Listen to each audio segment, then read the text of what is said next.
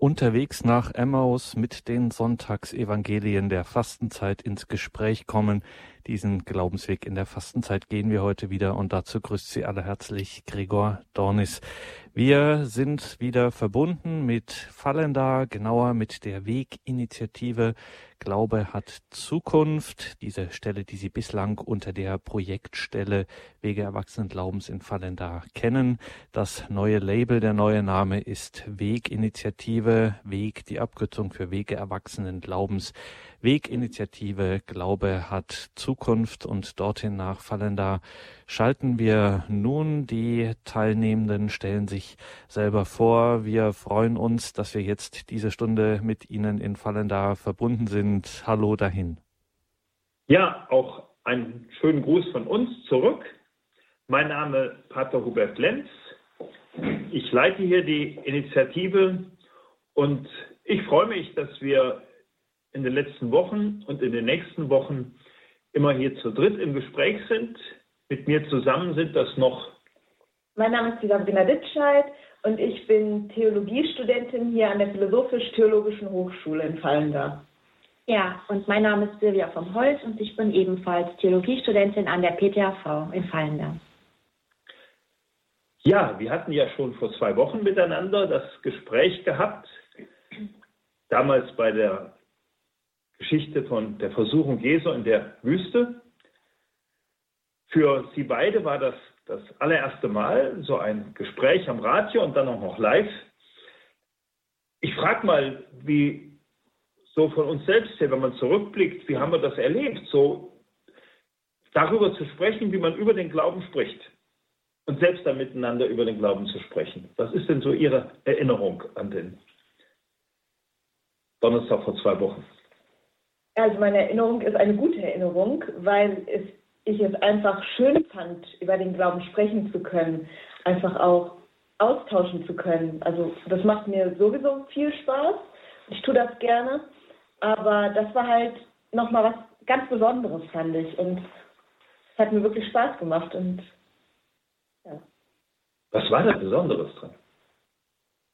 Ja, einfach seine G Gedanken laut aussprechen zu dürfen, einfach seine Gedanken auch ja, mitfließen zu lassen mit dem, was von der Silvia kommt, was von Ihnen kommt, so einfach ja miteinander zu kommunizieren. Das, ja, weil so oft kann ich persönlich das nicht tun und deshalb habe ich das wirklich sehr genossen. Ja, ich habe dieses Gespräch auch sehr positiv in Erinnerung. Es war ein sehr lebendiges Gespräch ähm, auch wenn ich selbst für mich ähm, gemerkt habe, dass ich am Anfang ja doch die Nervosität sehr gespürt habe. Und ich denke, ähm, wie in allen Dingen im Leben ist es schon etwas, wo man erst reinwachsen muss, erst reinkommen muss. Ähm, ja, das läuft nicht von jetzt auf gleich, da muss man ein bisschen dran arbeiten. Und äh, es war auf jeden Fall eine sehr, sehr schöne Erfahrung. Und ich bin gespannt, was das Gespräch heute mit uns bringt. Ja.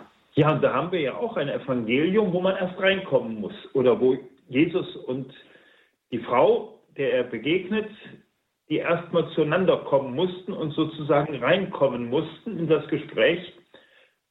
Wenn Sie beide einfach uns mal das Evangelium vorlesen aus dem vierten Kapitel im Johannesevangelium. In jener Zeit kam Jesus zu einem Ort in Samarien, der Sichar hieß und nahe bei dem Grundstück lag, das Jakob seinen Sohn Josef vermacht hatte. Dort befand sich der Jakobsbrunnen. Jesus war müde von der Reise und setzte sich daher an den Brunnen. Es war um die sechste Stunde. Da kam eine samaritische Frau, um Wasser zu schöpfen. Jesus sagte zu ihr, Gib mir zu trinken. Seine Jünger waren nämlich in den Ort gegangen, um etwas zu essen zu kaufen. Die samaritische Frau sagte zu ihm, Wie kannst du als Jude mich, eine Samariterin, um Wasser bitten? Die Juden verkehren nämlich nicht mit den Samaritern. Jesus antwortete ihr, wenn du wüsstest, worin die Gabe Gottes besteht und wer es ist, der zu dir sagt, gib mir zu trinken, dann hättest du ihn gebeten und er hätte dir lebendiges Wasser gegeben. Sie sagte zu ihm, Herr, du hast kein Schöpfgefäß und der Brunnen ist tief. Woher hast du also das lebendige Wasser? Bist du etwa größer als unser Vater Jakob, der uns den Brunnen gegeben und selbst daraus getrunken hat, wie seine Söhne und seine Herden? Jesus antwortete ihr, wer von diesem Wasser trinkt, wird wieder Durst bekommen. Wer aber von dem Wasser trinkt, das ich ihm geben werde, wird niemals mehr Durst haben. Vielmehr wird das Wasser, das ich ihm gebe, in ihm zur sprudelnden Quelle werden, deren Wasser ewiges Leben schenkt. Da sagte die Frau zu ihm, Herr, gib mir dieses Wasser, damit ich keinen Durst mehr habe und nicht mehr hierher kommen muss, um Wasser zu schöpfen. Er sagte zu ihr, Geh, ruf deinen Mann und komm wieder her. Die Frau antwortete, Ich habe keinen Mann. Jesus sagte zu ihr, Du hast richtig gesagt, ich habe keinen Mann, denn fünf Männer hast du gehabt, und der, den du jetzt hast, ist nicht dein Mann. Damit hast du die Wahrheit gesagt. Die Frau sagte zu ihm, ich sehe, dass du ein Prophet bist. Unsere Väter haben auf diesem Berg Gott angebetet. Ihr aber sagt, in Jerusalem sei die Stätte, wo man anbeten muss. Jesus sprach zu ihr, Glaube mir, Frau, die Stunde kommt, zu der ihr weder auf diesem Berg noch in Jerusalem den Vater anbeten werdet. Aber die Stunde kommt, und sie ist schon da, zu der die wahren Beter den Vater anbeten werden, im Geist und in der Wahrheit. Denn so will der Vater angebetet werden. Gott ist Geist, und alle, die ihn anbeten, müssen im Geist und in der Wahrheit anbeten. Die Frau sagte zu ihm, ich weiß, dass der Messias kommt. Das ist der Gesalbte, Christus. Wenn er kommt, wird er uns alles verkünden. Da sprach Jesus zu ihr, ich bin es, ich, der mit dir spricht. Inzwischen waren seine Jünger zurückgekommen. Sie wunderten sich, dass er mit einer Frau sprach, aber keiner sagte, was willst du oder was redest du mit ihr? Da ließ die Frau ihren Wasserkrug stehen, eilte in den Ort und sagte zu den Leuten, Kommt her, seht, da ist ein Mann, der mir alles gesagt hat, was ich getan habe. Ist er vielleicht der Messias? Viele Samariter aus jenem Ort kamen zum Glauben an Jesus. Als die Samariter zu ihm kamen, baten sie ihn, bei ihnen zu bleiben. Und er blieb dort zwei Tage. Und noch viel mehr Leute kamen zum Glauben an ihn aufgrund seiner eigenen Worte. Und zu der Frau sagten sie, nicht mehr aufgrund deiner Aussage glauben wir, sondern weil wir ihn selbst gehört haben und nun wissen, er ist wirklich der Retter der Welt.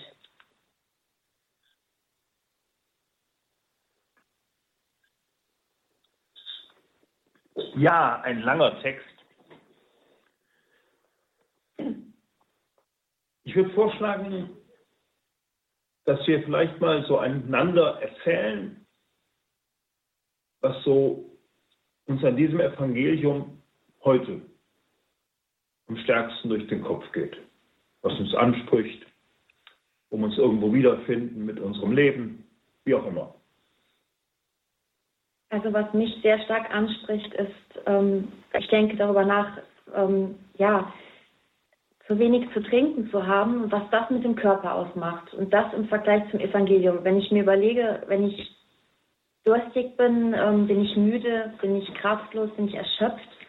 Und wenn ich das dann im Vergleich mit dem Evangelium sehe, dass, dass ich das Wasser von, von Christus oder dass wenn ich bete, wenn ich ähm, meinen Glauben stärke, mit Freunden über den Glauben spreche, in die Messe gehe, dass das das Wasser ist, was mich am Leben hält und was mir auch ja, Kraft gibt und ähm, dieses Gefühl von Durstigkeit, was dann auch verschwindet.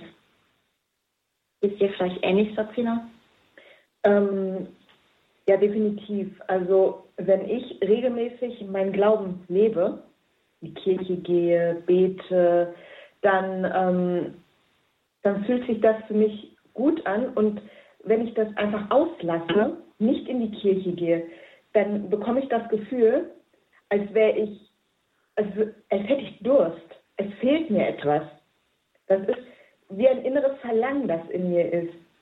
Also Glaube gehört für mich schon sozusagen zum täglichen Brot dazu, zum täglichen Wasser.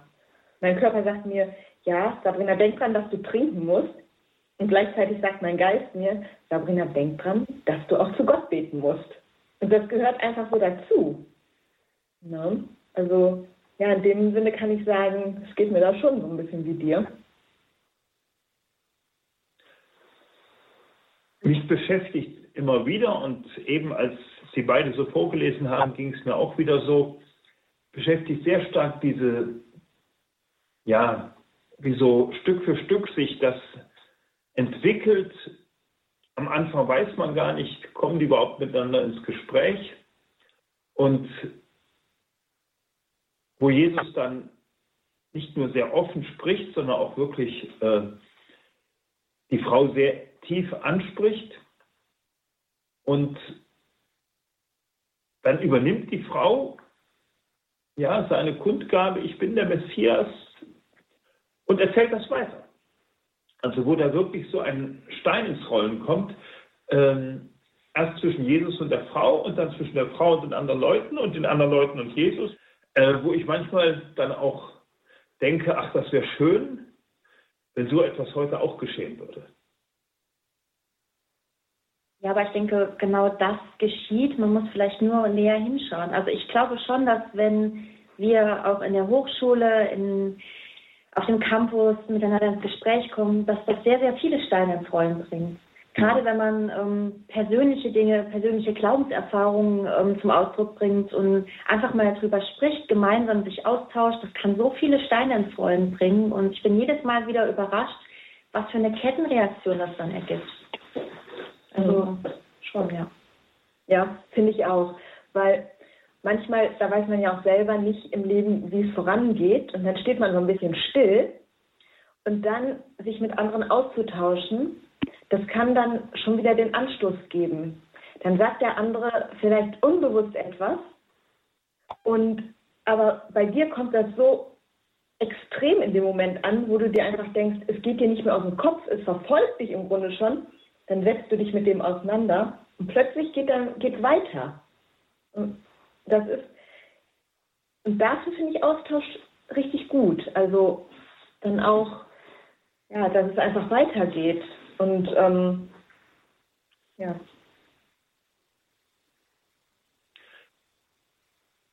Ja, das gibt's gibt's öfters. Ne? Da kommt ein Satz und hier fallen ja verschiedene Sätze im Evangelium aber da kommt so ein Satz, den sagt jemand und der löst in einem etwas aus. Das kenne ich auch. Heute Morgen hat eine der Mitarbeiterinnen hier im Büro ähm, zu mir gesagt, ich bekam gestern eine Mail, die hat mich nicht so gefreut. Und dann sagte ich das, es war irgendwie ein bisschen blöd, diese Mail. Und dann ähm, sagte sie, Du darfst dich davon aber auch nicht so abhängig machen, weil ich sagte, ich bin da verheiratet, wie das so ist. Äh, und du kannst doch davon nicht irgendwelche Stimmungen und Entscheidungen in dieser Weise abhängig machen, wie ich das sagte. Also ich will das nicht näher ausführen, aber hat mich intensiver getroffen. Und äh, davon kannst du doch nicht was abhängig machen. Weder dein Wohlergehen noch dein, irgendwie eine Entscheidung, die du fällen würdest. Und da hat sie grundsätzlich recht gehabt. Also natürlich wird sie in anderen Fällen ganz genauso manches davon abhängig machen bei sich, äh, wenn einer etwas sagt, das treibt einen um. Aber ähm, mich hat der Satz von ihr noch stärker beschäftigt, die Stunden danach, die wir hatten. Wir haben donnerstags morgens auch immer äh, innerhalb des Büros ähm, Bibel teilen und beten miteinander und da habe ich es auch schon mal angesprochen gehabt und heute Abend auch nochmal in einem anderen Gespräch mit jemand, wo ich einfach merkte, da, das ging so mit mir und da löst man etwas aus, wo der andere vielleicht gar nicht weiß, was er auslöst, aber es kommt ein Stein ins Rollen. Kennt ihr auch, ne? Mehr als.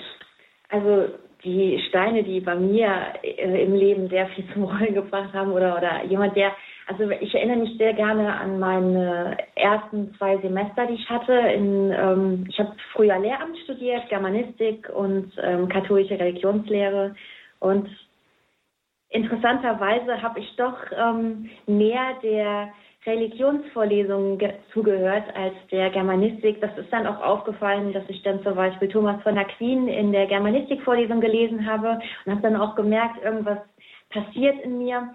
Und bestimmte Sätze, bestimmte ausschlaggebende Sätze haben in der Religionsvorlesung dann auch wirklich Steine, ganze Brocken zum Rollen gebracht, wo ich dann selber für mich die persönliche Entscheidung getroffen habe, ähm, ja, Theologie zu studieren.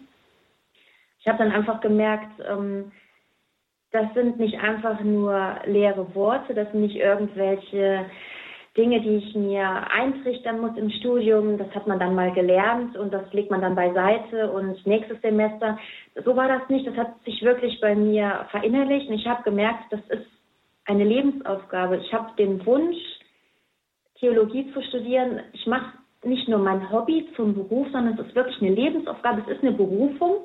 Ich habe das sehr, sehr schnell erkannt, ähm, dass ich in meinem Studium fehl am Platz bin, dass, dass ich zwar unglaublich gerne unterrichte und auch wirklich ähm, Schülern, den Kindern etwas weitergeben möchte, aber ähm, nicht im Deutschunterricht, sondern wirklich im Religionsunterricht. Und das hat quasi mein Herz geöffnet und da ist tatsächlich ein Stein zum Rollen gekommen, ja.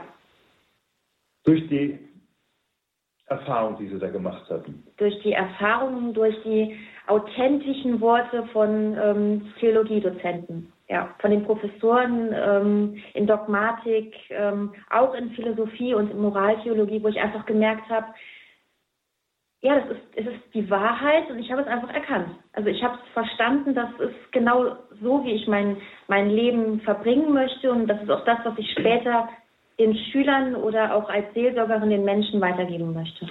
Ich gehe da nochmal zum Evangelium zurück, wo Sie das jetzt so sagen.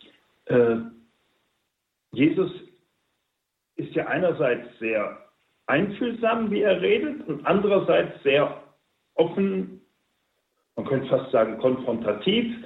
Plötzlich sagt er der Frau, ja, äh, wo ist dein Mann? Und äh, äh, ja, ja, ich weiß, du hast, der jetzige Mann ist nicht deiner. Also äh, könnte man auch sagen, äh, also bitte, so kann man doch nicht sprechen.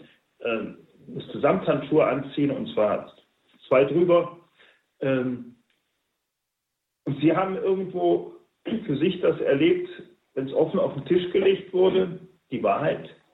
Das war äh, befreiend und hat in Ihnen einen Stein ins Rollen gebracht. Ja, genau. Also ich finde es eigentlich eher ähm, sehr schön, dass das ähm, Jesus hier so zum Ausdruck bringt, dass er alles äh, über diese Frau weiß. Also ich finde es sehr beruhigend, weil es gibt mir dann einfach auch diese Gewissheit und diese Sicherheit, dass ich, ähm, egal was ich mache und was ich noch machen werde, dass Jesus dabei ist, dass er mich kennt und dass er weiß, was ich getan habe, was ich tun werde. Und es ist für mich eine unglaubliche Beruhigung, dass ich auch ihm nichts vormachen kann und ihm auch nichts vormachen muss. Und genau so war das auch ähm, ja, in der Vorlesung, in, in der Religionsvorlesung, dass ich einfach gemerkt habe, ähm, ich muss mich nicht verstellen. Ich habe gemerkt in, der, in den Germanistik-Modulen, in den, in den Vorlesungen, das bin ich nicht ich habe keinen Spaß an Grammatik, aber ich habe Spaß, das Evangelium zu hören. Mhm. Und das ist einfach das, genau. Ich gehe nochmal zurück. Ähm, wenn ich so etwas ganz offen, äh, wenn so ganz offen etwas auf den Tisch gelegt wird. Also als ich noch deutlich jünger war, da haben mich die Leute ähm, jedes zweite Mal, wenn ich sagte, was ich tue und wer ich bin und dass ich Palutiner bin und Priester werden will oder wo ich dann Priester war, junger Priester, äh, wieder kannst du nicht heiraten. Bei jeder zweite Antwort, also jede, mit jedem zweiten äh, Begegnung die Antwort. Und so ganz wuff, äh, ich fand das gut, da konnte ich so ein bisschen erzählen, warum und dass ich äh, dahinter stehe und das möchte und aus welchen Gründen. Äh, wie geht es Ihnen da heutzutage, äh, wenn Sie sagen, dass Sie Theologie studieren? Ist ja auch so konfrontativ, wie Jesus hier zur Frau sagt, ähm, Buddha. Wie erleben Sie das? Das ist eine sehr interessante Frage, weil, also ich werde oft gefragt, was ich studiere. Ja, und dann, wenn ich dann sage, katholische Theologie, kriege ich erstmal total ungläubige Blicke. Und die darauffolgende Frage ist dann, was kannst du überhaupt mit Theologie machen? Und dann denke ich mir, ich kann alles machen, ich kann ganz viel machen, mir steht die ganze Welt offen.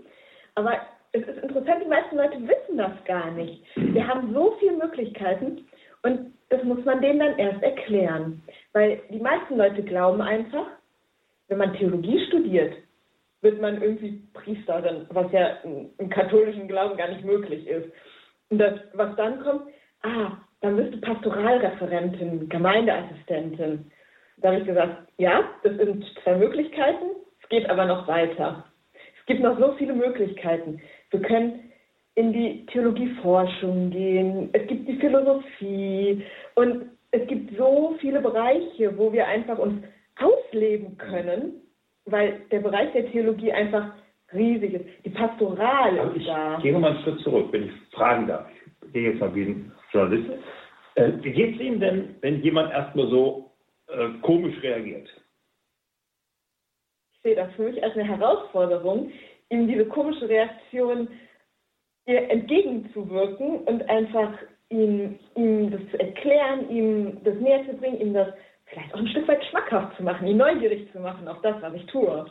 Mhm. Und das, also mich freut das, wenn die Leute mich fragen, weil ich da einfach total gerne drüber rede. Und ja, das ist. Und wenn die Leute fragen, dann wollen sie auch im Grunde was darüber wissen und wollen wissen, was bedeutet es, Theologie zu studieren. Wie geht es Ihnen?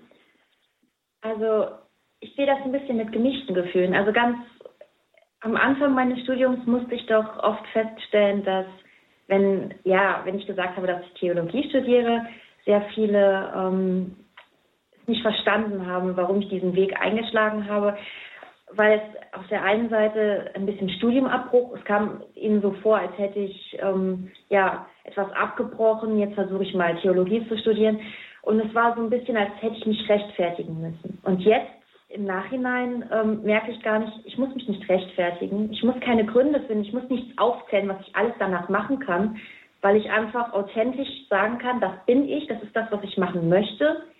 Deswegen, wenn mich jetzt jemand fragt, warum ich Theologie studiere, dann sage ich ja, weil ich Seelsorgerin werden will, weil es das ist, was ich werden möchte, weil ich Pastoralreferentin werden möchte. Und kann das eigentlich auch sehr stolz und auch ja, mit frohem Herzen sagen, ja. Sie sagten eben, da spricht man gerne drüber. Mhm. Würden Sie das auch sagen? Ja, kann ich so unterschreiben. Hm.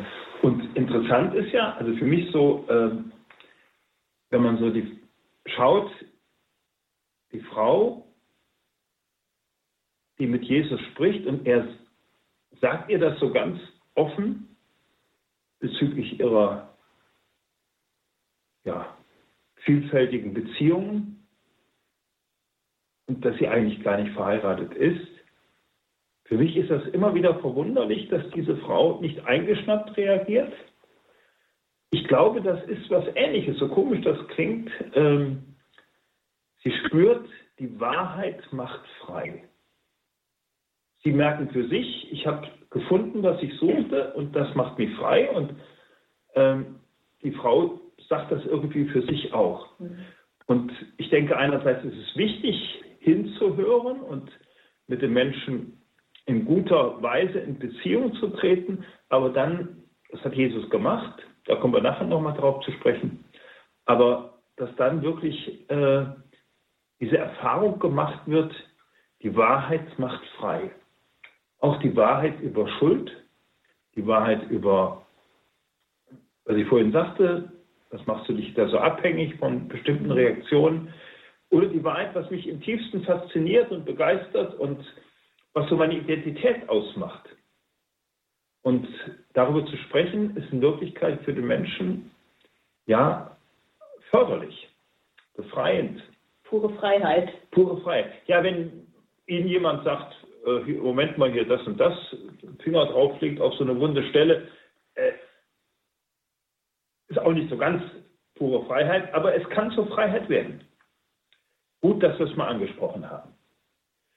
Ja, liebe Hörerinnen, liebe Hörer, ich möchte Sie einladen, dass wir auch ein bisschen die Wahrheit, die kann frei machen. Nicht um die Ohren geknallt, sondern wirklich liebevoll, wohlwollend, aber offen und ehrlich angesprochen von Jesus und die Erfahrung, die wir selber damit gemacht haben, die Wahrheit ansprechen, kann freimachen.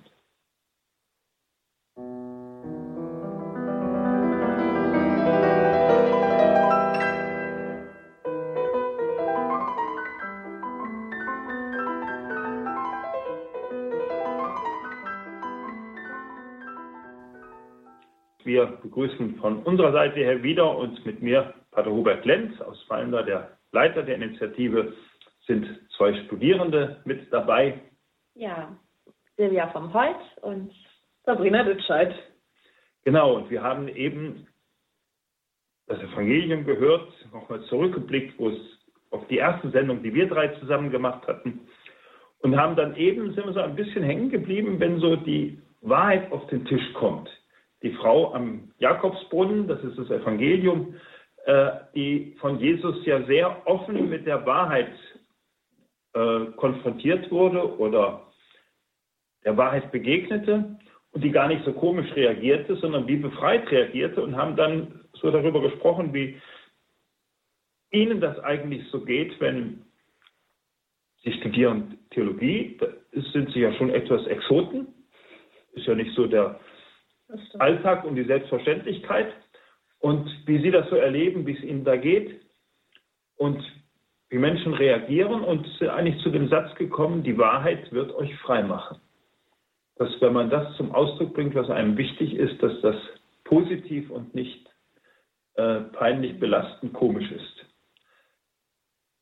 Und auch in andere Menschen was ins Rollen bringt. Ich würde jetzt gerne nochmal einladen, dass wir zurückgehen zum Evangelium so vom Anfang an. Geht ja ein bisschen auch immer da, wie geht das Glaubenskommunikation? Da gehört dieses Konfrontierende dazu, aber der Anfang ist ja ganz eigenartig. Ja, also man bedenkt, dass Jesus sie einfach direkt anspricht und sagt, gib mir zu trinken. Und er hat eigentlich direkt schon eine, eine Beziehung zu ihr. Und das wird auch deutlich. Und ich glaube, dass, dass die Frau am Brunnen das auch gemerkt hat, dass sie einfach, ähm, ja, sie wird sofort angesprochen und er verurteilt sie ja auch nicht. Also das, das kommt natürlich später, aber ich finde einfach, dass diese, diese Verbindung, dieses Authentische und dieses, ähm, es wird einfach sofort spürbar, da ist irgendwas. Also so kommt mir das vor.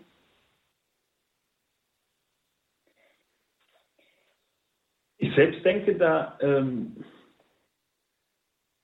finde das ganz wichtig, dass Jesus sich am Wohnen hinsetzt, dass er mit dieser Frau, die eine Samariterin ist und mit der man eigentlich nicht spricht, aber als Frau ist, weil sie Samariterin ist, dass er mit ihr spricht und er sagt ja nicht nur etwas zu ihr, sondern er beginnt mit einer Bitte, die eine eigene Not zum Ausdruck bringt. Sie kommt und will Wasser schöpfen und er sagt, du, ich brauche ein Geschöpf, Schöpfgefäß, kannst du mir helfen? Also er bringt eigentlich seine eigene Bedürftigkeit, er hat auch Durst und bringt, ich komme damit nicht zurecht alleine, äh, bringt er zum Ausdruck. Mhm. Ja, ich finde, dass Jesus sich in dem Moment ein Stück weit wirklich als einfacher Mensch darstellt so wie wir ja auch sind. Wir haben ja auch Nöte und ja, uns fällt es, glaube ich, manchmal ein bisschen schwer, Gott um etwas zu bitten oder auch unseren Nächsten um etwas zu bitten, zu sagen, kannst du mir helfen, kannst du mir das vielleicht geben? Und uns fällt das, glaube ich, ziemlich schwer. Und äh, darum finde ich es umso schöner im Grunde, dass Jesus wirklich sagt und die Frau um etwas bittet und ähm, wirklich ja, Mensch ist, so total normal, wie wir es auch sind. Das ist, vielleicht war es auch für Jesus ein Stück weit eine Überwindung, genau wie es für uns auch Überwindung ist. Er begegnet ja dieser Frau auf Augenhöhe. Ne, also ist nicht von oben herab, redet er nicht, obwohl er später ja sehr deutlich einiges benennt, aber man hat nicht den Eindruck, er redet von oben herab, sondern so auf Augenhöhe. Und ich selbst glaube, dass man sich da immer wieder, denke noch an vor zwei Wochen, die Versuchungsgeschichte, ich glaube, dass es für uns leicht eine Versuchung ist, so in einem Gespräch, jetzt sage ich mal äh, so als Theologe, angehende Theologin, aber äh, schon mittendrin, dass es da immer wieder eine Gefahr ist, so, ich komme, ich weiß ja schon Bescheid. Ich weiß besser als du. Und genau so beginnt Jesus nicht, sondern er beginnt, ja, könntest du mir. Und das fängt ja an, Barrieren wegzuräumen. Ja, definitiv.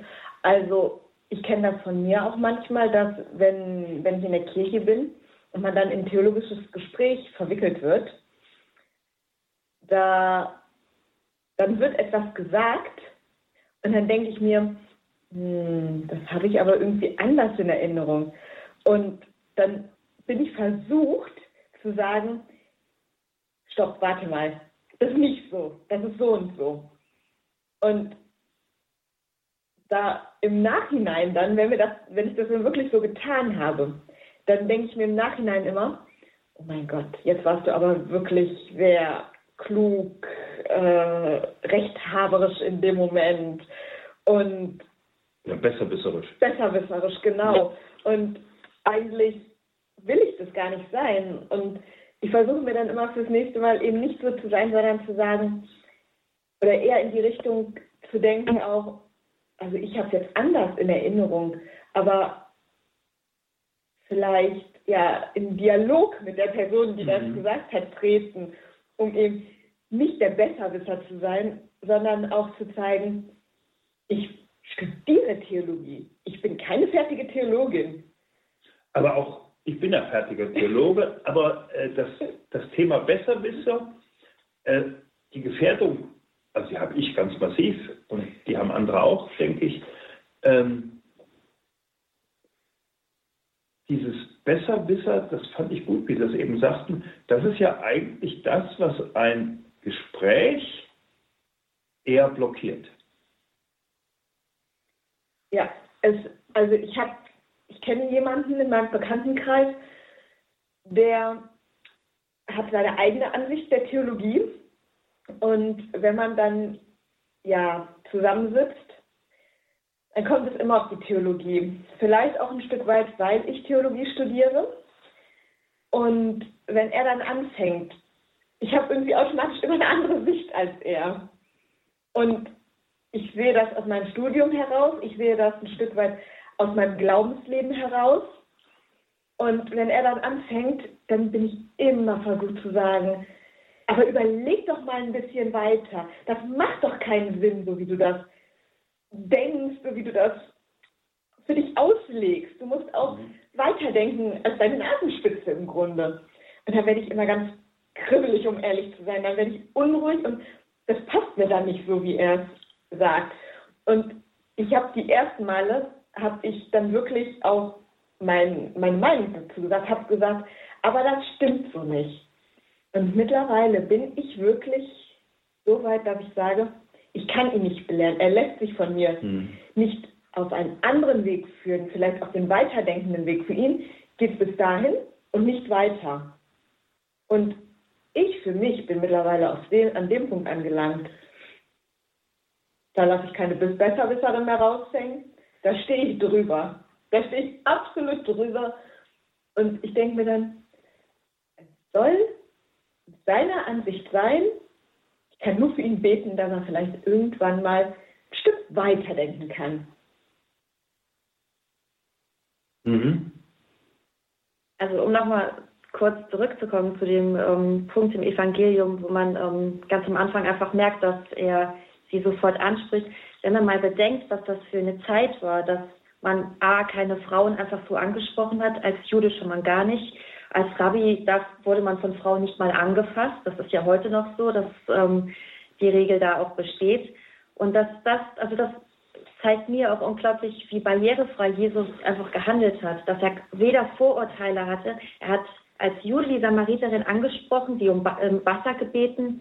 Und das ist ein Stück weit für mich ähm, ja auch, ja, davon zu lernen, auch heutzutage, ähm, um mit anderen ins Gespräch zu kommen, ohne Vorurteile, ohne zu denken, ähm, der studiert keine Theologie, der ist nicht katholisch, was soll ich mich mit dem über den Glauben unterhalten, sondern einfach barrierefrei den Menschen so annehmen, wie er ist, wie er vor mir steht und einfach, ja, es fließen lassen, es einfach darauf mhm. ankommen lassen und einfach abwarten, wie das Gespräch sich entwickelt. Das zeigt mir das Evangelium, dass ich einfach ohne Vorurteile ähm, mhm.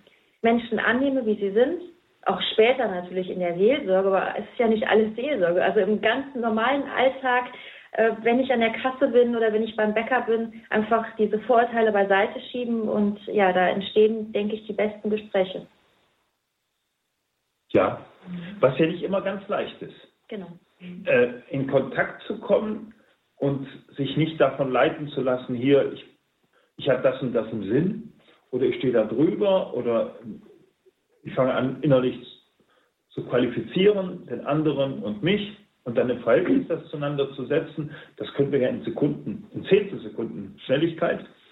Ähm, ob jung oder alt, also ich laufe nicht mehr so schnell wie früher, aber das schaffe ich immer noch so schnell wie früher.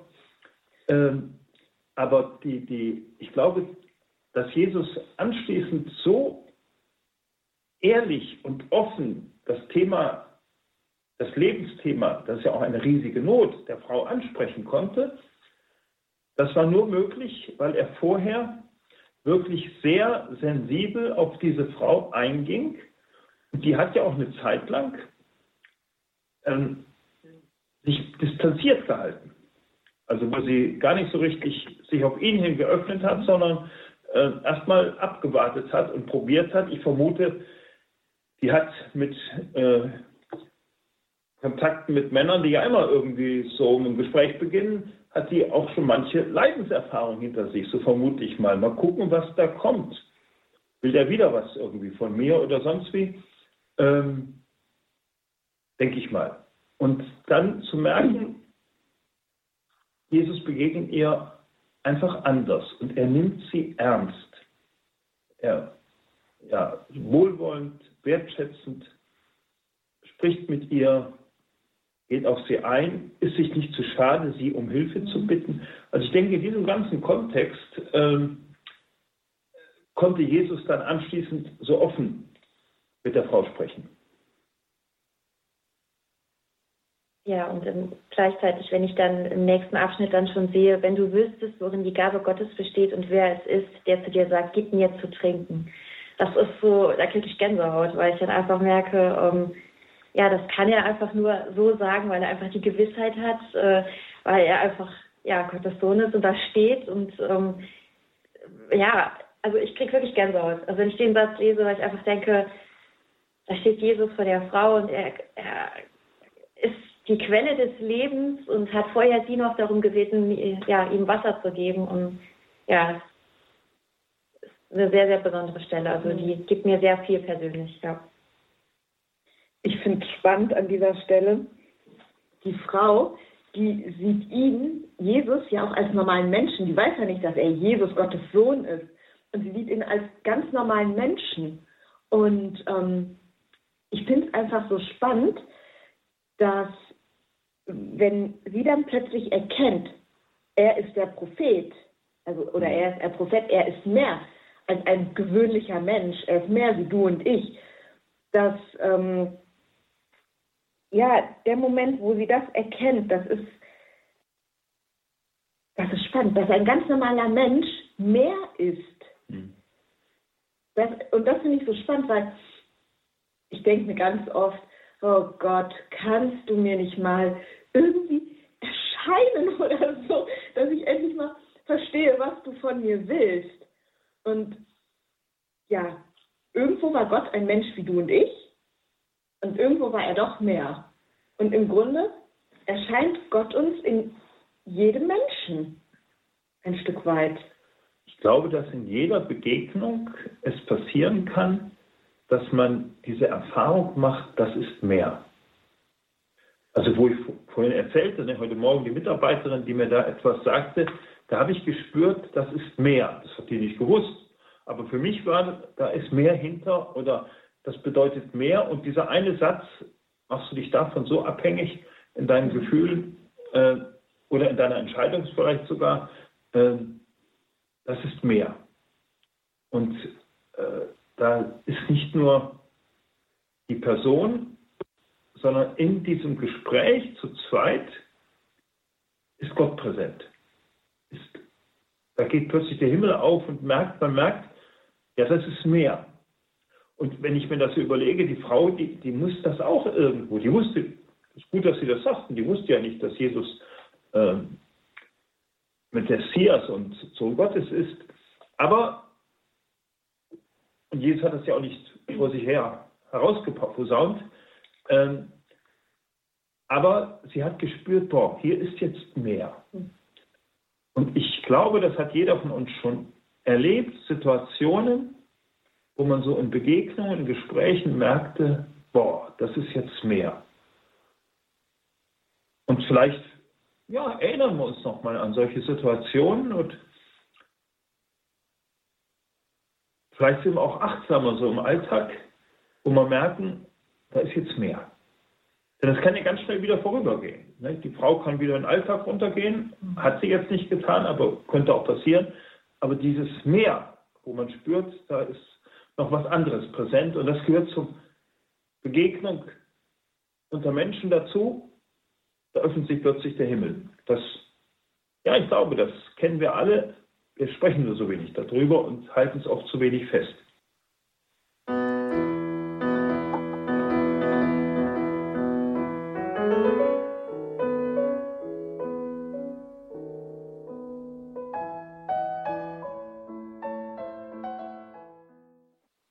Hörerinnen, liebe Hörer, wir sind wieder da oder Sie vielleicht auch neu dabei. Die Frau im Jakobsbrunnen ist das Thema nächsten Sonntag im Gottesdienst und wir schon ein wenig vorneweg uns darüber Gedanken machen. Und ich würde gerne auch auf den Schlussteil zu sprechen kommen, wo die Frau, nachdem das Stichwort Messias gefallen ist, bist du vielleicht der Messias? Ist er vielleicht der Messias? Wo diese Frau ins Dorf zurückeilt und den anderen Leuten davon erzählt. Ja, also ich finde, es ist, ähm, es wird wieder sehr deutlich, dass sie es weitersagen will, dass sie es quasi verkünden will, dass sie Zeugnis geben will, was sie für eine Erfahrung gemacht hat und ähm, ja, dass uns das auch wiederum deutlich machen kann, dass wir, wenn wir eine Glaubenserfahrung haben, wenn wir etwas erlebt haben, dass wir es auch weitersagen, dass wir es nicht nur für uns behalten, sondern wirklich auch ähm, ja, weitertragen, weitergeben. Und wenn ich dann so in mein Leben schaue, als ich ähm, ja von der Universität äh, von Lehramtsstudium quasi weiter gewechselt bin zum Magister, das hat auch eine Welle vom Weitersagen ähm, angebracht, weil ich einfach gemerkt habe, andere Studierende haben sich dafür interessiert, was macht die jetzt, wo ist die jetzt?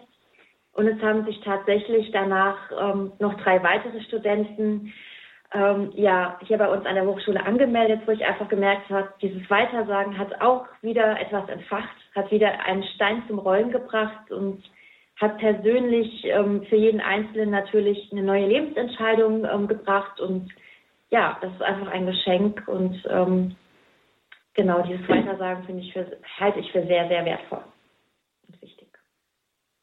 Mhm. Das also Weitersagen ich muss gestehen, ich fand es jetzt sehr lustig. Ich bin genau wie du, habe ich ja auch in Koblenz erst ähm, Lehramt studiert, Geschichte und katholische Theologie. Und ähm, ich wusste zum Beispiel nicht, dass du gewechselt warst. Ich kannte dich ja vorher nicht.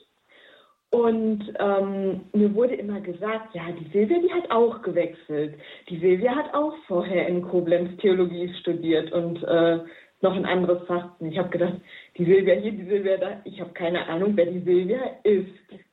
Aber mir wurde das immer wieder gesagt.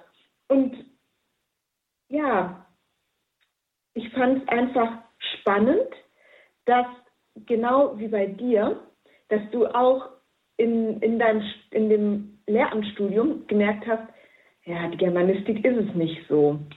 Das habe ich auch im Laufe meines Studiums gemerkt in Koblenz. Bei mir war es aber so, ich habe dann, weil ich selber den Schritt nie gesetzt hätte, hat Gott bei mir sehr deutlich eingegriffen, hat mich dreimal in Geschichte durchfallen lassen. Und ähm, ja, ein, einer unserer Dozenten hat mich dann darauf aufmerksam gemacht, vielleicht wäre es für mich richtig, nach Fallenda zu gehen und nur Theologie zu studieren. Wo die Silvia ist. Wo die Silvia ist, genau. Er hat ich, ich weiß gar nicht, ob er dich erwähnt hat, könnte aber sein. Also, ja, dass ich einfach nach Fallender wechseln soll.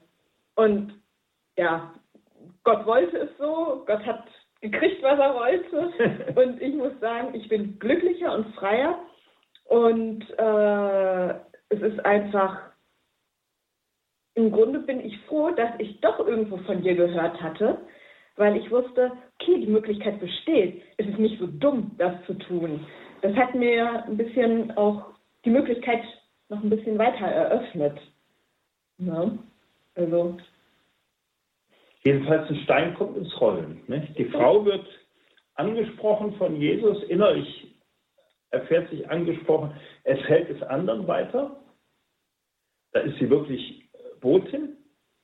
Aber dann ist der letzte Satz grandios. Und zu der Frau sagten die Leute, die selbst zum Glauben gekommen waren, so nach 48 Stunden, äh, nicht mehr aufgrund deiner Aussagen glauben wir, sondern weil wir ihn selbst gehört haben. Und nun wissen wir, er ist wirklich der Retter der Welt. Äh, ich finde das toll. Und zwar drückt es etwas ganz Wichtiges aus. Äh, die Frau ist die Überbringerin. Jetzt diese konkrete Frau und sie waren vielleicht Überbringerin füreinander indirekt oder sonst wie. Oder Dozent, der etwas sagte. Aber dann passiert, dass das, was gesagt wurde, diese Frau von anderen hört, also dass dieser Frau gesagt wurde, wir glauben das jetzt aus eigener Überzeugung. Also nicht mehr, weil du das uns überbracht hast, sondern wir glauben das aus eigener Überzeugung, weil wir dahinter stehen. Und das ist ja, glaube ich, ein ganz wichtiger Schritt, ich kann mit jemandem sprechen, ich kann das vielleicht geschickt machen, aber eines kann ich nicht dem anderen abnehmen und eines muss der andere auch selber erbringen oder es bleibt ein Strohfeuer, nämlich dass die andere Person sich innerlich so damit befasst, dass sie sagen kann, ich bin jetzt selbst überzeugt. Also ich selbst habe als Kind und als junger Mensch Eltern erleben dürfen, die für mich überzeugende Boten Gottes auch waren. Aber dann kam für mich die Frage, diesen Weg, den du gehst, diese Entscheidung, die du fällst, da habe ich mit meinen Eltern nie drüber gesprochen, ob das denen recht ist oder so, sondern ich habe ihnen das mitgeteilt, dass das meine Entscheidung ist. Ich habe mit anderen Leuten darüber gesprochen und ich merkte, die haben viel dafür veranlasst, obwohl sie mich nie auf diesen Beruf hin irgendwo ähm, ja, gedrängt hatten oder so. Aber es wuchs in mir und ich merkte auch, das ist jetzt meine Sache und da will und da muss ich meinen Weg finden und meine Entscheidung fällen. Und ich glaube, äh, ich kann von anderen hören, hier die Silvia, die macht das auch und Sabrina wird von der Silvia äh, direkt oder indirekt. Aber dann kommt, glaube ich, der Punkt, entweder will ich selbst auch oder merke, es ist mein Weg, mein Ruf, meine Aufgabe oder es wird komisch. Ja, absolut. Also ähm, wenn man nach fünf Semestern Lehrabends abbricht, um dann ja jedem zu erzählen, dass man Theologie studiert, da muss man einfach was verinnerlicht haben. Und ähm, ich sehe das genauso, dass die ähm, Gespräche natürlich ähm, ausschlaggebend sind dafür, aber letzten Endes dieses Akzeptieren, dieses Verinnerlichen da der Hauptfaktor drin ist, ja. Ich habe zum Beispiel kaum einem erzählt, dass ich die Uni gewechselt habe. Für mich war das, ich habe in dem Moment gemerkt, es ist richtig, ich musste die Entscheidung treffen und es passte plötzlich alles für mich zusammen. Es, mein ganzer Lebensweg machte in dem Moment Sinn, wo ich hier gesagt bekommen habe, ja, Sie können am Montag anfangen. Da machte plötzlich mein ganzer Lebensweg Sinn. Vom ersten Studium bis über die Klosterzeit, wo ich teilweise wirklich hilflos war. Ich wusste, wohin mit mir. Dann, dass ich im Kindergarten war, dass ich ein FSJ an der Grundschule gemacht habe, aber immer die Theologie im Hintergrund hatte. Und dann durch das Lehramt, in dem ich mich auch lieber mit der Theologie und weniger lieber mit der Geschichte befasst habe, dann hierher gekommen bin. Und es machte plötzlich alles Sinn in dem Moment, wo ich die Entscheidung getroffen hatte, wo ich gesagt habe, ja, das mache ich.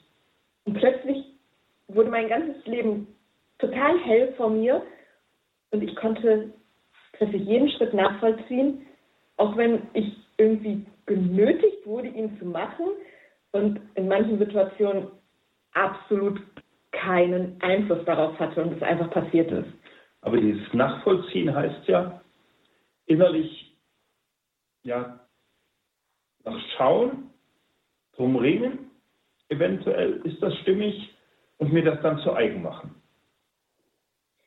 Ja, es gab Momente, wo ich gesagt habe, oder wo ich in meinem Leben zurückgeschaut habe, wo ich gesagt habe, das ist Blödsinn. Warum hast du das gemacht? Warum hast du nicht zu Ende studiert? Warum, warum dies, warum das? Und plötzlich nach dieser Dunkelheit, nach, nach diesem Ringen, war ich angekommen. Und ich merke es auch jetzt. Teilweise das Studium, es fällt mir so leicht. Also einige Sachen, ich habe nie gesagt, gedacht, dass ich mich für Philosophie interessieren könnte. Philosophie, ähm, ja, gut, schön, weiter. Und plötzlich, ja, habe ich in der Prüfung gesessen und es lief. Und auch das Lernen, es, es kam einfach und ja, passt. Gehen wir nochmal, ja, es passt. Und wir hatten ja vorhin gesagt, die Wahrheit, wenn die Wahrheit in angemessener, ange, wohlwollender Weise auf den Tisch kommt, Sie haben eben gesagt, die, äh, Gott hat mich durchfallen lassen. Aber das hallo. ist, äh, ich auch. Ist ja eine schwierige Aussage. ist ja eine schwierige Aussage, aber lassen wir das mal stehen. Äh, aber durch das Durchfallen hat jedenfalls Gott mir einige deutliche Signale gegeben. Ja, alles andere habe ich nicht begriffen. Ne? Alles andere hatte ich vorher nicht begriffen. Aber entscheidend ist wirklich, mache ich mir das zu eigen? Nicht die Frau, dann die Menschen hier. Mache ich mir das zu eigen? Und das können wir in einem Gespräch, wenn es so über das Thema geht, über ein Glaubensgespräch kommen. Ich kann nie dafür sorgen, dass ein anderer sich das zu eigen macht. Sie können begeistert als Pastoralreferentin später tätig sein, aber Sie können nicht erzwingen, dass ein anderer Mensch sich das zu eigen macht. Oder äh, bestimmte Anschauungen übernimmt. Oder, äh, sondern das ist wirklich etwas je Persönliches. Und ich glaube, im tiefsten ähm, hat das auch wieder mit dem Hören zu tun, von dem wir in der Sendereihe schon öfters gesprochen haben. Mich zurücknehmen und den anderen wirklich achten und das heißt auch in seiner eigenen Entscheidung achten und nicht meinen, die kann ich ihm abnehmen. So durch Drängen oder sonst was. Ja, das ist, denke ich, ein Evangelium, was uns noch länger befassen kann. Wenn Sie, liebe Zuhörerinnen, liebe Zuhörer, noch ein wenig mehr Interesse haben, es gibt zu der Sendung ein Begleitheft unterwegs nach Emmaus mit dem Namen, wo all diese Evangelien und Gebete und Gespräche und Texte und Bilder dazu drin zu finden sind.